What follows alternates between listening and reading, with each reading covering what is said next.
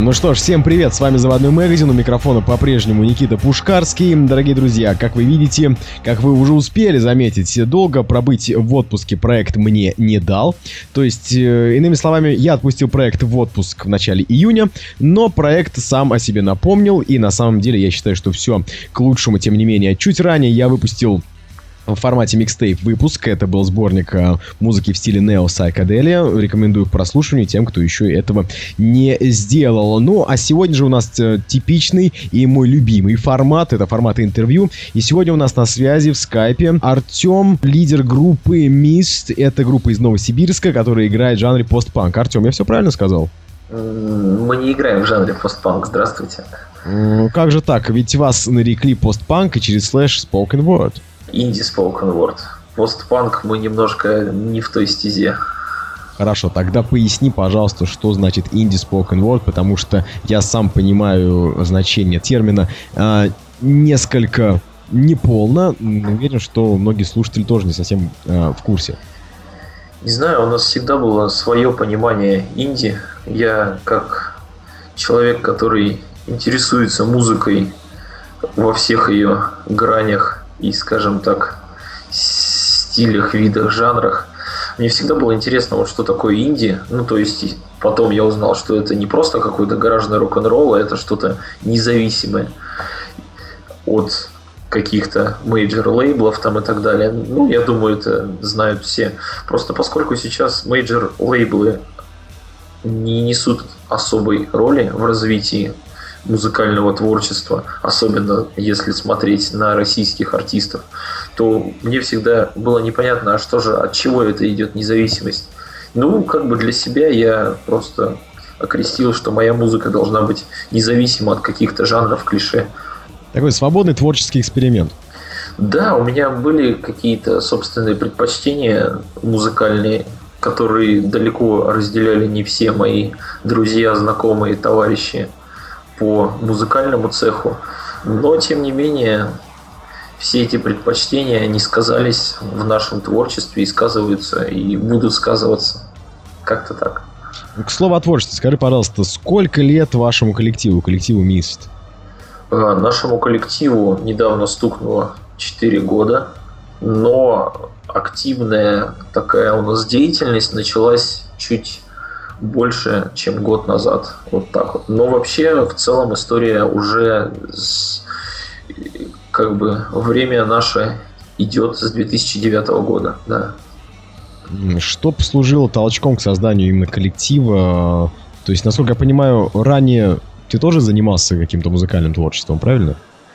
Э, ну, до группы Мист у меня был другой проект, но там было все очень несерьезно, потому что наш уровень музыкального мастерства не позволял заниматься этим серьезно. Более того, мы не знали, не понимали, как что. Ну, мы просто, грубо говоря, пробовали себя в этой струе. А потом уже, когда я собирал группу Мист, я конкретно ее собирал с конкретными намерениями. Поэтому я уже могу назвать тот период времени, 2009 год, что я собирал уже серьезный коллектив для серьезной работы. Да. То есть э, появление группы Мист это не было, скажем так, ребрендингом, это был абсолютно новый состав, э, который подбирался исключительно тобой. Э, да, да, именно так. Угу. А скажи, пожалуйста, вот творчество, именно вот музыка, это основной род твоей деятельности или нет? К сожалению, пока нет. Мой основной род деятельности это же учеба в университете. Я еще немножко тут подрабатываю, обеспечиваю себе существование. Но я думаю, что в ближайшем будущем я смогу назвать, сказать точнее, что музыка это мое все от и до. Вот так. На кого учится современный инди-музыкант? Расскажи, пожалуйста. Я учусь на бухгалтера-финансиста. Вот так вот. Ну, это же отлично, я считаю, потому что в дальнейшем это сильно поможет, как мне кажется. Самое смешное, что я вот понимаю, что все-таки надо было идти на какое-то маркетинговое отделение, потому что это действительно мне намного ближе и интересней. Ну, с другой стороны, я думаю, ты не будешь возражать с таким моим утверждением, что у нас большая часть выпускников работает не по профессии. Естественно, и когда я шел в университет, я даже знал, почему я туда иду. У меня не было такого, что вот, допустим, люди идут там в государственные университеты, чтобы потом заниматься наукой. Вот у меня вот такого не было. Я шел за конкретными целями. Скажем так, я шел за высшим образованием, за его наличием у меня в будущем. За, за галочкой в этой жизни. У меня есть высшее образование. Галочка. Да, так и есть. Ну, в принципе, никто, я считаю, не вправе осуждать за такой подход, потому что я лично, я считаю, возможно, твоя позиция несколько разнится, но я считаю, что э, на самом деле образование то, что ты, э, к чему ты сам стремишься, что ты сам изучаешь и с кем ты общаешься. Потому что а галочка, ну да, она просто нужна так. галочка ради галочки. Порой ее требует, согласись, там, на приеме на работу или еще где-то. Да, да немножко убежали в сторону. Вот э, скажи, пожалуйста, мы э, чуть ранее упомянули вот такую, скажем, две коалиции классические вполне, то есть мейнстримовую и независимую инди. То есть, э, ну смотри, вот когда давным-давно появился термин DIY, do it yourself, да, uh-huh. а, тогда не было столь стремительных э, развивающихся технологий, то есть как, какие имеются сейчас. То есть, в принципе, сегодня DIY-щиком, то есть человеком, который делает полный цикл создания музыкальных произведений, таким может, в принципе, стать, ну, любой, по сути-то. И мы сейчас не говорим о качестве того, что будет этот человек говорить, это отдельная тема, а о том, что, в принципе, любой человек может это сделать. К сожалению, мы это лицезреем в огромных количествах. Да, есть э, примеры талантливых там самородков, да, которые с помощью одного ноутбука делают э, очень много они вот они одно лицо в одно лицо делают много а есть там примеры там какого-то совершенно трэшового так называемого детского хип-хоп когда что когда на все это смотришь сразу вспоминается старинная русская пословица «Научи дурака молиться, он себе голову расшибет».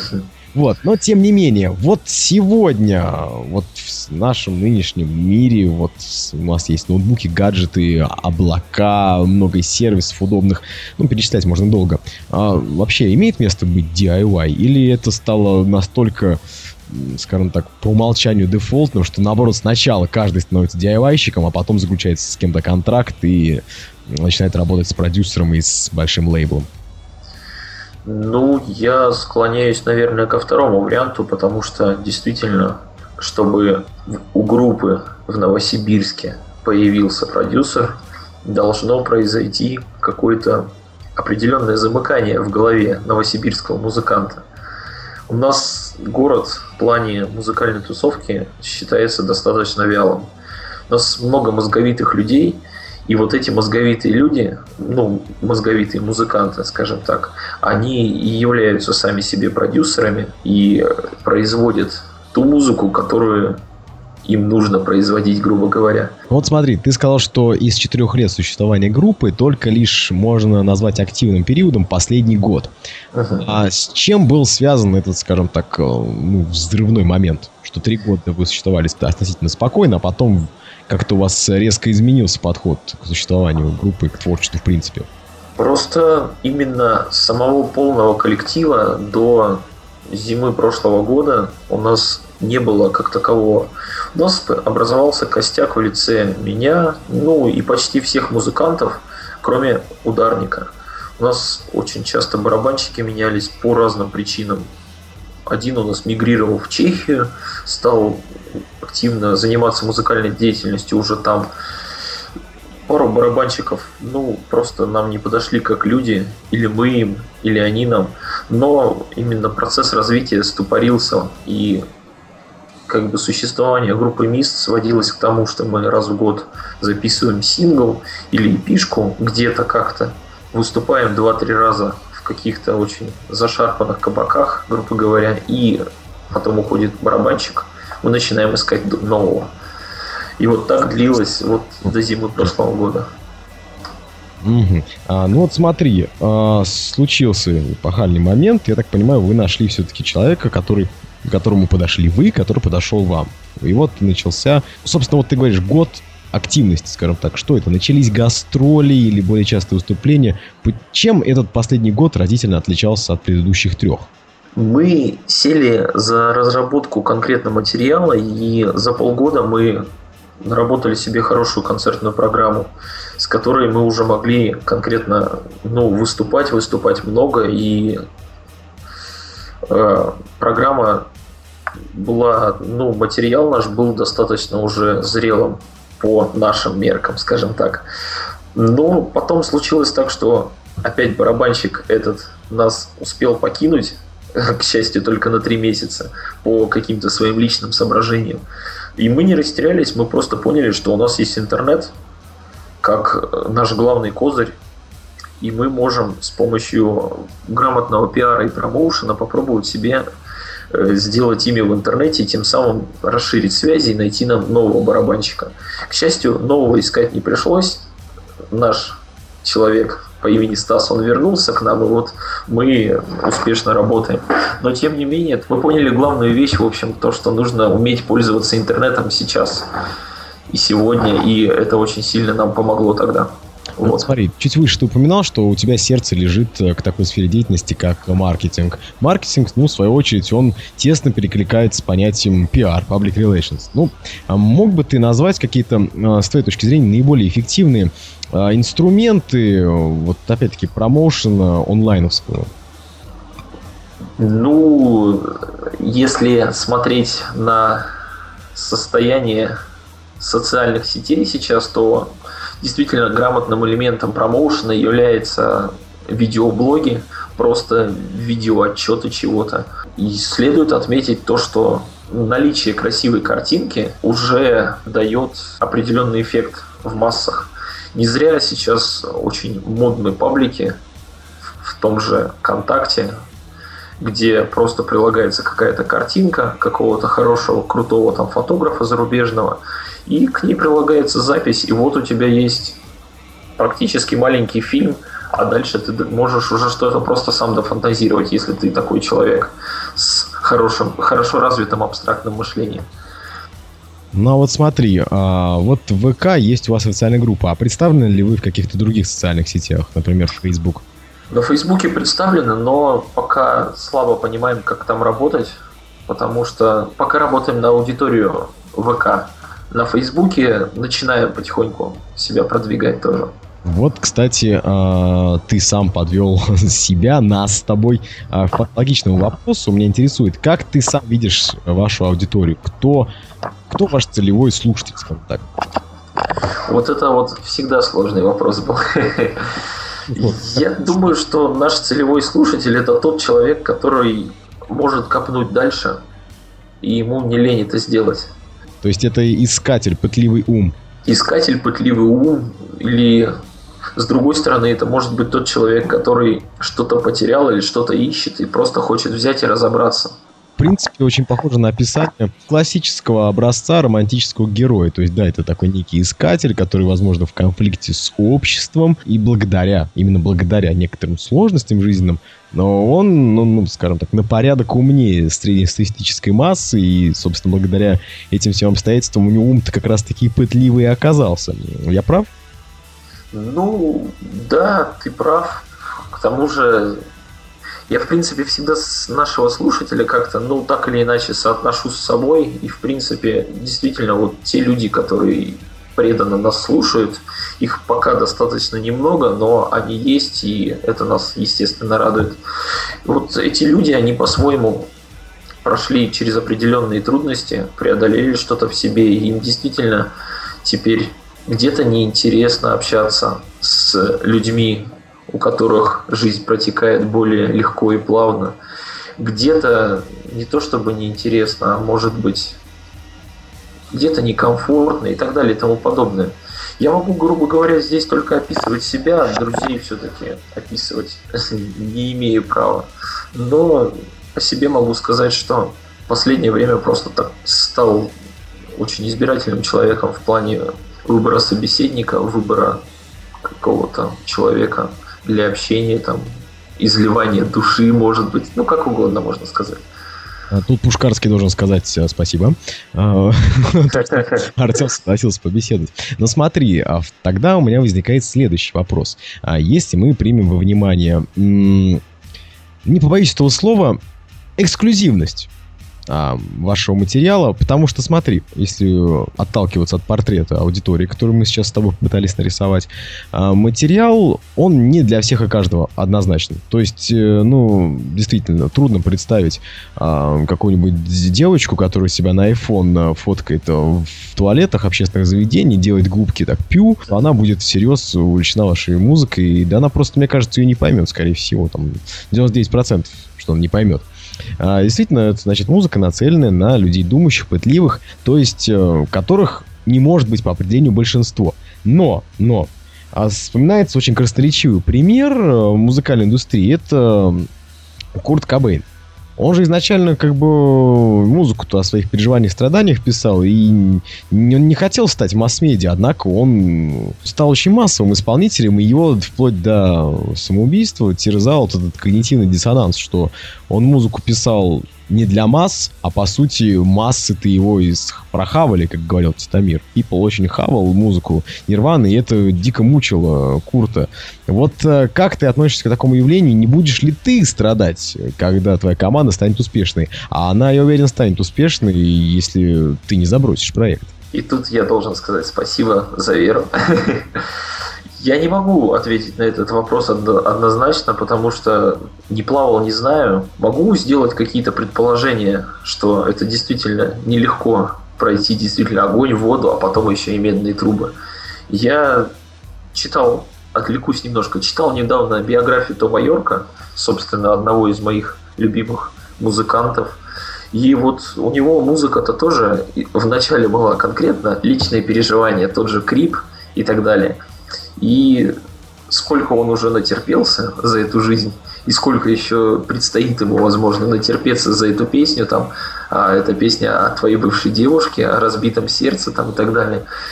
Ну и я знаю, что у него очень достаточно озлобленное отношение к прессе, но тем не менее он ходит, радуется жизни, находит что-то в ней, продолжает творить, и людям это нравится. И музыка тоже у Radiohead впрочем, как у и Atoms for Peace, достаточно не массовая, скажем так, музыка для своего слушателя. Поэтому здесь я про себя не могу сказать точно, что со мной станет, если меня вдруг полюбит полмира. Но я считаю, что сильный человек, он и в Африке сильный человек, а он справится с любой невзгодой. Слабый человек, он может дать слабину, да понял твою позицию, Артем. Но все же, все же, э, если предположить, что вот, при, вот она пришла, вот она слава, вот она признание, у нее же всегда есть а, обратный эффект, правильно? То есть, как мы чуть выше упоминали, из, скажем так, э, свободно мыслящие, свободно выступающие, свободно экспериментирующие группы, которые сама себе продюсер, а рано или поздно наступает момент, ну, вот мы прям буквально только что это упоминали, когда заключается контракт с э, рекорд-лейблом, появляется человек по имени продюсер. И тут сразу возникает некие, ну, скажем так, ну, действительно, рамки, что ли, которые диктуются саунд-продюсером, э, контрактом и прочим, прочим, прочим. Ведь нужны же продажи, правильно, и поэтому много можно примеров, бесчисленных э, количество этих примеров, когда группы, скажем так, коммерциализировались, что ли, по звучанию. Ну, я думаю, ты понимаешь, о чем я. Да, да, да. Вот она наступила известность, э, группа Мист э, гастролирует там не то, что там по ближнему зарубежью, а действительно по миру, все замечательно, здорово, текста на нескольких языках, все супер замечательно, но при этом а, не будет такого, что к этому моменту а, вас, например, могут вынудить, ну, несколько поменять изначальную направленность, изначальный вектор э, музыкальный, стать, скажем, действительно более коммерциализированными. Не будет ли это напрягать тебя лично? Вот тут фантазируй, представь такую ситуацию. Как вот ты будешь себя думать, себя видеть в, такой, в таком случае? Я надеюсь, что если мы придем к этому моменту, то мы будем очень разборчивы в плане людей. Я вот недавно увлекся как раз темой продюсирования, кто такой продюсер, зачем он нужен и так далее и тому подобное. Очень много с людьми общался разными и услышал такую мысль, что продюсер это не тот человек, который вяжет тебе рамки, а это тот человек, который может подчеркнуть из тебя, собственно, нужное зерно и сделать твою музыку внести, точнее, в твою музыку именно ту самую изюминку. Не перебью тебя, Артем, ага. с поправочкой. Согласен полностью на 101% этой фразы, но, но, а если скорее мы говорим, наверное, о продюсерах скорее зарубежных, мне кажется. Там мы видели часто, когда подчеркивалось нужное, а вот э, просто, ну не знаю, менталитет, видимо, что ли, такой вот у нас пока еще в стране, что всем хочется прибыли же мгновенной, правильно, а чтобы была мгновенная прибыль, нужно звучать попсово. Ну, значит, мы не будем работать с такими людьми, что я могу сказать. Как бы это прискорбно не, не звучало, но мне бы не хотелось связываться с людьми и чтобы плясать, грубо говоря, под чью-то дудку, зная то, что мне это не нужно. Этот вопрос меня, скажем так, вообще гложет в, не только в музыкальном вопросе, скажем так, в музыкальной направляющей моей жизни, но и во всех, там, в плане работы, в плане учебы, в плане построения каких-то отношений между людьми. Зачем что-то делать, если не видишь в этом смысла? Я бы не видел смысла в музыке, которую пишут за меня которую пытаются сделать за меня и так далее. Я бы думаю, что не, не смог бы долго проработать с таким человеком. Ну и ребята в моем коллективе меня здесь полностью бы поддержали. Ну, то есть, зачем работать, например, с э, Иосифом Пригожиным? К чертям собачьим. Я лучше сам стану продюсером не менее маститым, чем он. Ведь ты сам только что говоришь, что ты, кстати, изучаешь эту тему, это направление деятельности. А, кстати, кстати, а, вот изучение идет посредством личного общения более опытных старших товарищей или это сугубо литература? Как это все выглядит? Нет, пока просто на уровне ребят, поделитесь опытом, расскажите вот как, как вы пришли к тому, что вы сейчас имеете. Потому что нужно все это проходить поэтапно, маленькими ступенечками. Стиву Джобсу, царство его небесное, я как бы не задам вопрос, а как вот сразу бах и стать классным, там, известным, богатым и, ну, понял, наверное, о чем я хочу сказать. То есть группа, как и любой бизнес, должен шагать потихоньку к вершине а не на вершине сразу она не может оказаться. Поэтому глупо писать сейчас каким-нибудь зарубежным продюсерам, чтобы из нас слепили конфетку, причем не просто конфетку, а чтобы мы еще там сами себе песни писали. И вот у нас тут самобытная музыка, тексты интересные. Обратите внимание. Они скажут, понимаете, что вы сейчас нас не интересуете более чем полностью, и работать мы с вами не будем. Поэтому нужно самим как-то развиваться. И общаемся мы, да, с товарищами, что постарше, но у которых опыта побольше, но не настолько много, что. С группами, грубо говоря, сибирского масштаба, еще пока не российского, сибирского масштаба общаемся, вот так. Угу. Ну, иными словами, идеал — это не данность, а каждодневная работа. Я думаю, ты со мной согласишься в том, что а, тот, кто хочет всего и сразу, вот как ты говоришь, наверное, стать там, да, крутой группой, которая работает с. Тот, кто хочет всего и сразу, тот получает вообще ничего и постепенно.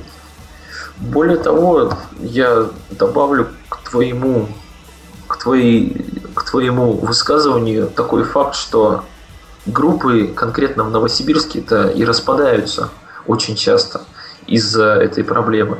Появляется группа, перспективные музыканты с опытом – которым нужно просто привыкнуть друг к другу, сыграться и работать, работать, работать, работать и еще раз работать. Но поскольку у каждого из них есть амбиции, все хотят всего и сразу, э, просто 95% групп в Новосибирске распадается, не придя ни к чему, кроме дебютного EP, а некоторые даже и к дебютному EP не приходят, там пару демок, там 10-15 классных выступлений, и все, группа распадается через год, через два. И это очень печальная статистика. В тему о высказываниях громких, которые были несколько минут назад, э, просто есть такая тоже позиция, довольно интересная, мой знакомый, опять-таки, DIY-музыкант, изрек фраза, мне очень понравилась своей лаконичностью, она звучит следующим образом. «А, «Вдохновение для дилетантов, а мы просто работаем». Такая короткая фраза, вот, то есть ты вот как относишься, ты по какую сторону баррикад? Ты действительно ищешь стимул для вдохновения или все же ты придерживаешься того, что лучше работать и работать каждый день? А я вот, я нашел среднюю между этими двумя мнениями и пользуюсь ей, скажем так. В плане работы с группой, работы над собой нужно как бы принять какую-то такую позицию по жизни, что это моя работа, такая же, как и та работа, что сейчас мне приносит деньги. Я что-то должен каждый день вкладывать, чтобы потом мне это вернулось. То есть какую-то стабильность, расписание и так далее. А в плане именно идей и лирики, в частности, я не сказать, что я ищу вдохновение, я просто стараюсь замечать его и видеть повсюду. Основным источником вдохновения раз уж на то пошло, ну, до сегодняшнего даже момента могу сказать, это какие-то, естественно, чувства, личностные переживания, но в основном все это было на тему любви и так далее и тому подобное. Амурные дела, в общем. Но в последнее время стал интересоваться какими-то действительно социальными вопросами. Не в плане политики, а в плане просто, что происходит с нацией, с человечеством, просто с людьми, с моими теми же знакомыми, что у них творится в головах и почему это у них творится. Был ли негатив когда-нибудь вдохновляющим? Весь наш мини-альбом, последний, который мы представили на суд людям, слушателям, всем, по сути, построен на вдохновении от негатива, который который зато помог очень многое осознать. Стоп, а как же любовь только что упомянута?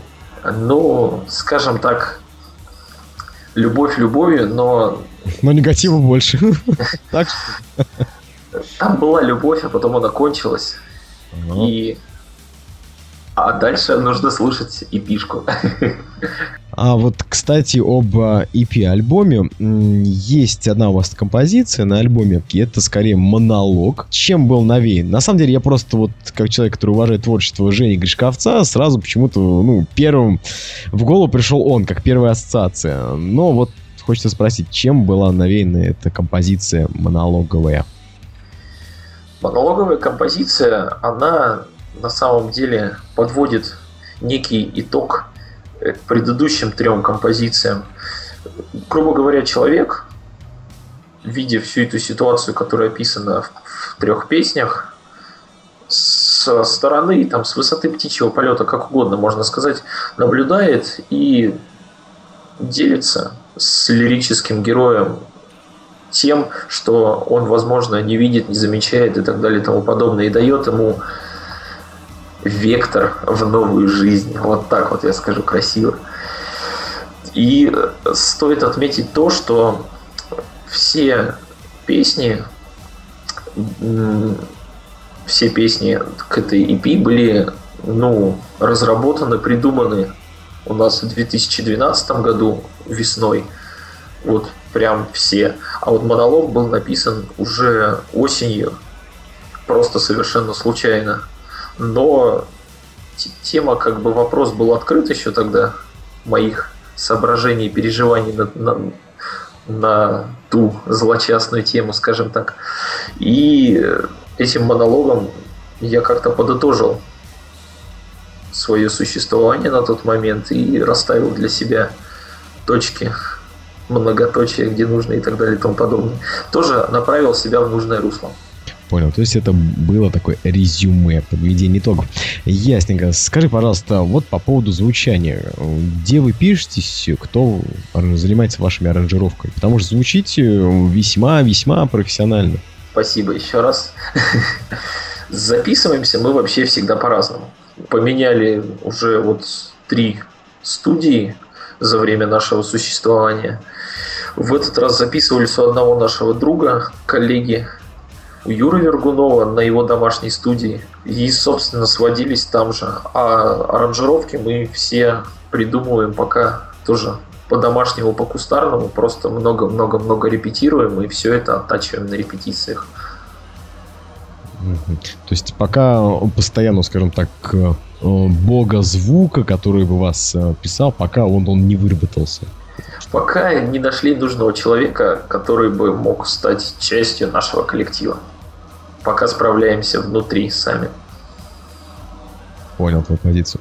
А скажи, пожалуйста, э, нашим вот слушателям, кто нас сейчас слушает в интернете или, возможно, в автомобиле сейчас едет, скачал подкасты и послушал, э, что ты, ну вот с высоты, скажем так, своего опыта, э, творческой личности, как человека, э, опять-таки, пытливого, переживающего, думающего, что немаловажно, э, что ты мог, э, ну, не сказал бы, посоветовать, потому что слово посоветовать, оно, ну, не знаю, вот, например, смотри, нам с тобой может Познер посоветовать с высоты своего возраста и гигантского опыта, да? Это да. А скорее, скажем так, не посоветовать, а указать на что-то такое интересное, чтобы ты хотел, чтобы другие тоже увидели. То есть какие-то интересные, э, может быть, синглы других групп, а, какие-то киношедевры, которые почему-то ушли от внимания мейнстримовых прокатчиков, а их, ты считаешь, должны увидеть как можно больше людей. Ну, одним словом, вот на что бы ты такое интересное э, в плане кинематографии, музыки указал бы мне, нашим слушателям? Вот в плане кинематографии у меня все туго. Я смотрю мейнстримовые фильмы. Тут, к сожалению, я, как это сказать, салага. Киноман салага. В плане музыки, музыки очень много хорошей. Скажем так, мое ухо уже примерно начинает различать, что действительно такой какой-то первичный продукт, какой-то первозданный, интересный, а что уже многочисленные почкования от конкретного звука или еще что-то. Но могу указать на то, что все-таки полезно иногда послушать какие-то корни конкретных стилей.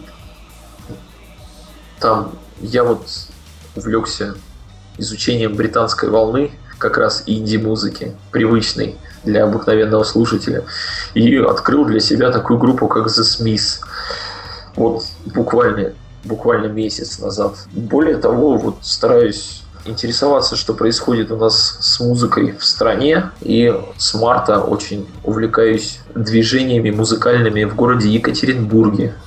Отмечу вот творчество таких групп, как Курара, Сансару вот недавно переслушал. Тоже есть весьма интересные моменты у них в творчестве несколько дней подряд, вот последнюю неделю я познакомился, ознакомился с творчеством такой группы из Беларуси.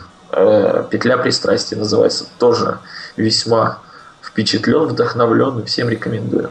Ну, вот вкратце так. А, дорогие друзья, надеюсь, что все сейчас э, достали молескины или, говоря простым нормальным языком, блокноты, записные книжки, э, клочки бумаги и за Артемом Рынковским записали его указания, что было бы неплохо прослушать. Э, ну, я пользуюсь положением, не делал это от руки, я просто переслушаю эфир и обязательно все это найду. А, спасибо за указание, Артем. И у меня, пожалуй, что будет завершающих два вопроса. Один из них. Вот ближайший год. Год-полтора. Что планирует сделать группа МИСТ? То есть какой, каков ваш вектор? Это упорная работа или однозначно по завершению, например, 2013 года выйти на всероссийский уровень или еще что-то? Есть какая-то одна такая определенная большая цель, но вполне при этом достижимая? Именно определенной цели такой, что 21 января 2014 года мы проснемся знаменитыми, у нас пока нет. Но у нас есть определенные подпункты, как нам прийти к этой цели году так к 2016, скажем. Мы сейчас вот буквально через неделю уезжаем на крупный фестиваль «Соседний мир», что будет в Крыму и по возвращению начинаем работу над нашим новым клипом и попутно будем записывать, э, скажем так, EP с живым звуком, то есть именно живую сессию. Там освежим некоторые наши композиции и запишем парочку новых. Осенью мы все-таки собираемся в небольшой тур по городам Сибири. Проедемся так, посмотрим страну, посмотрим людей, поработаем. Ну и к Новому году, я надеюсь, уже разродимся новым студийным синглом. Вот как, какие-то вот у нас такие вот планы на ближайшие полгода. Прекрасно, что среди них фигурируют гастроли. Это замечательно, я считаю. Ну, это вот был один из, один из двух завершающих вопросов. И вот, наверное, мой, пожалуй, что финальный вопрос, Артем. Он стандартный, но тем не менее, чтобы ты напоследок э, под занавес эфира пожелал бы нашим слушателям, э, а особенно тем из них, кто близок к твоей стезе, кто является музыкантом, либо, возможно, вот в этом станет? Друзья, товарищи, не ленитесь не ленитесь никогда и старайтесь увидеть себя со стороны. Очень много интересного о себе узнаете, о группе своей узнаете. Ну, никогда не опускайте руки. В конце концов, нужно в жизни заниматься тем, чем хочется заниматься. Поэтому найдите это занятие, и если это будет музыка, я буду очень рад за вас, и дай бог, жизнь нас сведет с вами. Вот как вот такой вот каша, винегрет, но как-то так. В этом, кстати, посыле сквозила вера в лучший исход для каждого. Так что я, я поддерживаю твой посыл. Спасибо тебе за него, Артем. В целом, спасибо тебе за э, умное, содержательное интервью. Дорогие друзья, я напомню, что это был очередной выпуск «Заводной магазин». Сегодня в гостях у нас по скайпу прямиком из города Новосибирск был главный идеолог, вокалист группы МИСТ Артем Рынковский. А, и вот сегодня мы совершенно замечательно два человека с фамилией Носки, а, Пушкарский и Рынковский, замечательно совершенно пообщались. Вы можете скачать данный подкаст в любое время дня и ночи по ссылочке чуть ниже, либо слушать его онлайн также в любое время дня и ночи. Ну что ж, всем еще раз, э, всем тем, кто с нами, большое спасибо, ожидайте новых выпусков, и мой низкий поклон, и личное спасибо тебе, Артем. Спасибо вам.